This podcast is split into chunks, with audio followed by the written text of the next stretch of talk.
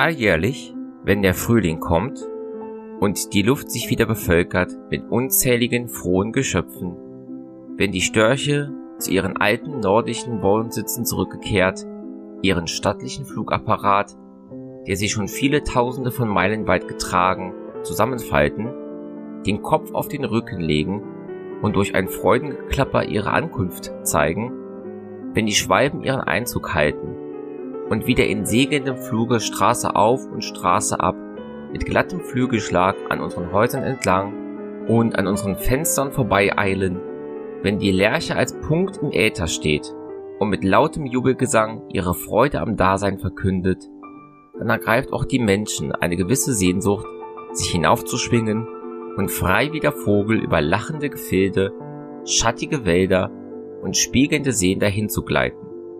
und die Landschaft so voll und ganz zu genießen, wie es sonst nur der Vogel vermag. Wer hätte wenigstens um diese Zeit niemals bedauert, dass der Mensch bis jetzt der Kunst des freien Fliegens entbehren muss und nicht auch wie der Vogel wirkungsvoll seine Schwingen entfalten kann, um seiner Wanderlust den höchsten Ausdruck zu verleihen. Sollen wir denn diese Kunst immer noch nicht die unsere nennen und nur begeistert aufschauen zu niederen Wesen, die dort oben im blauen Äther ihre schönen Kreise ziehen?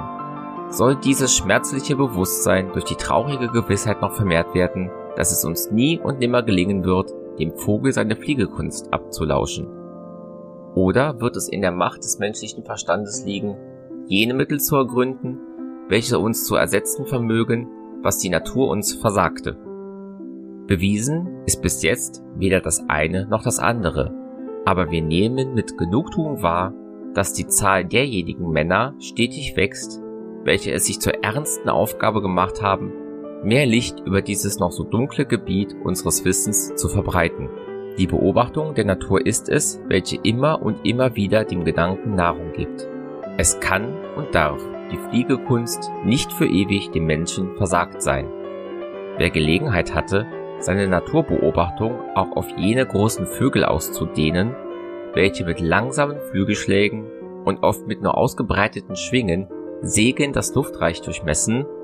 wem es gar vergönnt war, die großen Flieger des hohen Meeres aus unmittelbarer Nähe bei ihrem Fluge zu betrachten, sich an der Schönheit und Vollendung ihrer Bewegungen zu weiden,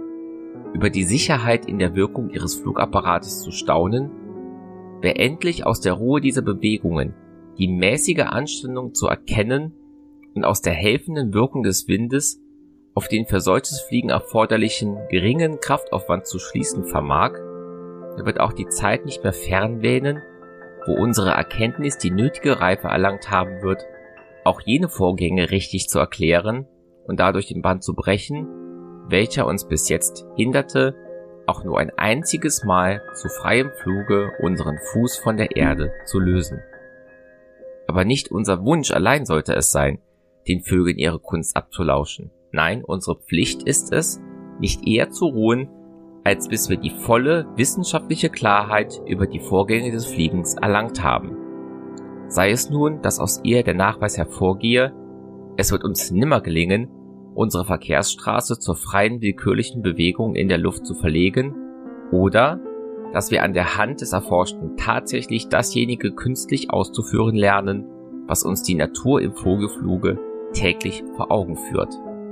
So wollen wir denn redlich bemüht sein, wie es die Wissenschaft erheischt, ohne alle Voreingenommenheit zu untersuchen, was der Vogelflug ist, wie er vor sich geht